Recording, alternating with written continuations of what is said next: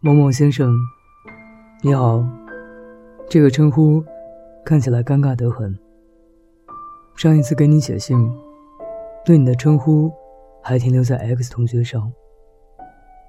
转眼间，你都进入职场了，就如同别人看见我，也不会再称同学，而是某某女士了。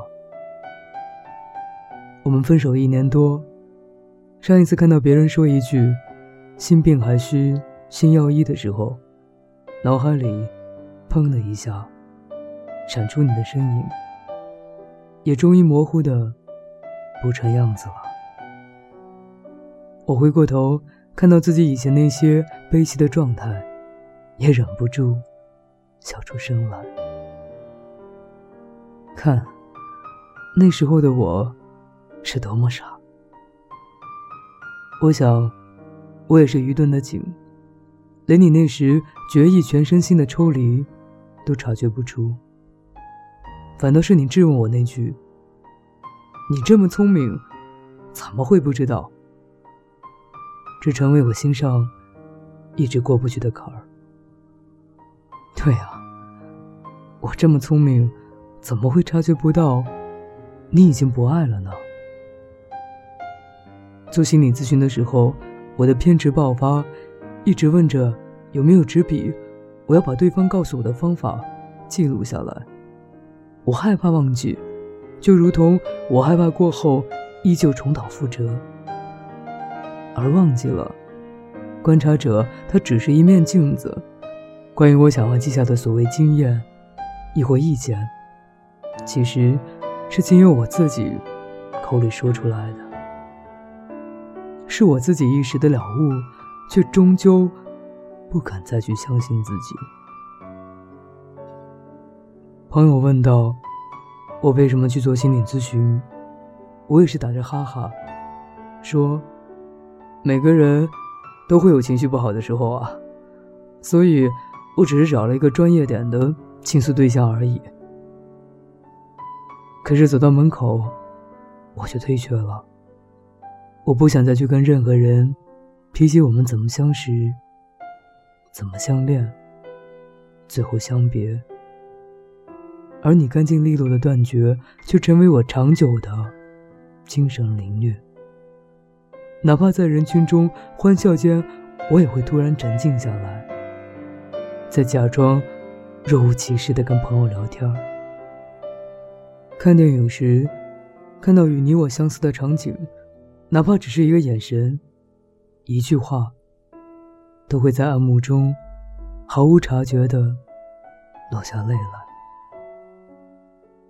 梦里见到你，那份仓皇、无助、难过的情绪，还是一次一次从记忆深处逃了出来。我连睡梦中都无法敞开心怀的笑出来，焦灼。长期的抑郁、低落，身体乱七八糟的疼痛，一次次失眠，我继续没完没了的瘦下去，在视若无睹的沉溺其中。庆幸的是，再怎么难过都好，我的倔强不允许我再打扰你。从未跟别人提及自己的委屈与难过。即便说出，也只是依着客观事实进行描述，很少带上自己的主观情绪。反而是朋友听完后气愤不已，为我打抱不平。我还要反过来安慰他们。其实已经过去了，而且我也只是当时的情绪而已，过后就没事了。可是关于你。关于我们，我却不敢再去诉说那些前因后果。其实我是怕了吧。分手后那几天，朋友受够了我没完没了的哭，把我痛骂了一顿。他们以为把我骂醒了，我就会放下那份执拗与不甘，会开始自己的新生活。却不知从此我只敢把那份怯懦埋在心底里，紧紧锁着，不让任何人靠近。我封闭了我社交网络所有的状态，在你看到的或者看不到的任何地方，我都不再诉说任何有关心情的记忆。无论或喜或悲，即便那时候睁开眼或者闭着眼，看到的都只剩一片灰暗。朋友们也不再提及有关你的近况，不再试图去劝解我。他们知道，我一旦走进偏执的墙，即便撞得头破血流，都不会回头，只能交给时间。慢慢痊愈，而时间这个混蛋，终于把所有伤痛稀释到足够平淡。于是，我终于可以重新拾起这份记忆，平静的将过往细细道来。我知道，替换文件比删除文件更有效果。可惜，自你之后，我尚未发觉。比你更能够与我切合的人，所以我只能静静的等待时间将一切缓和。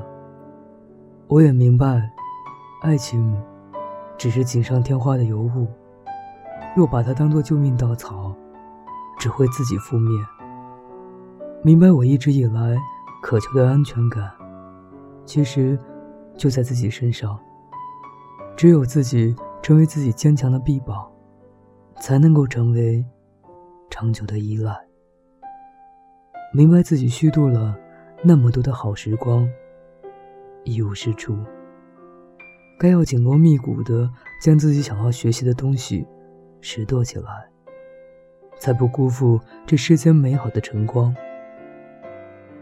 待到最后，哪怕你留给我多少黑夜白昼的泣不成声。都已成为逝水东流。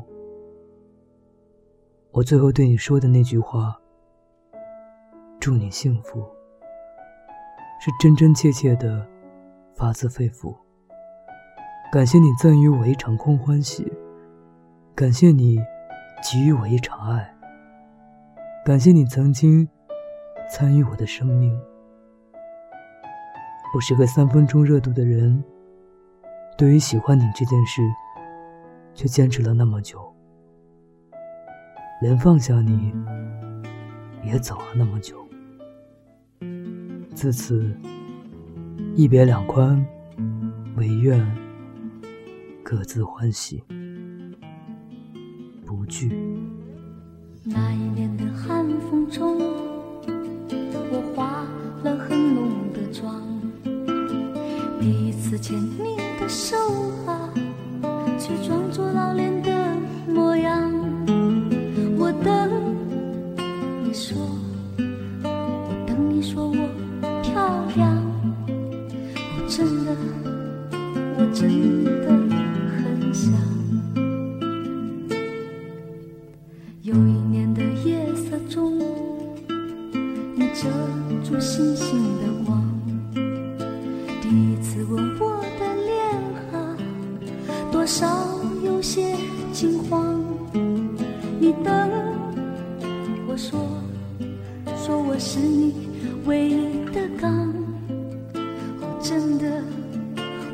真的很想。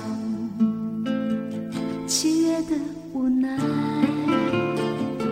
我们尽量不去想。你说你的山。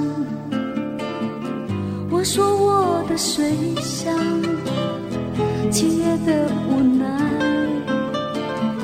我们尽量不去讲。我真的，许真的很傻。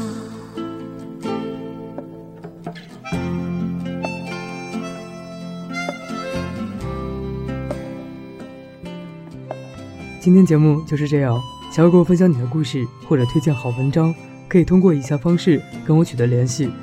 我的新浪微博是一个人的时光电台，我的 QQ 群是幺七八零三零三零六，我的微信公众平台是一个人的时光。各位朋友，晚安。那一年的大雪中，你轻轻敲我的窗，告诉我你堆的雪人很像很像我的模样。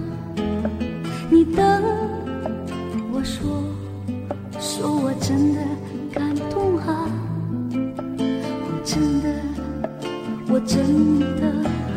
想。那一年的大雨中，我倚我的肩上，让雨水渐渐洗出两情很真的脸庞。我等你说，说你爱的好疯狂。哦，真的，我真的很想。七月的无奈，我们尽量不去想。你说你的山，我说我的水乡。七月的无奈，我们尽量不去讲。我，真的，七月真的很很长。哦，真的，七月真的很长。哦，真的，七月真的很长。哦，真的，七月真的很长。哦，真的，七月真的争吵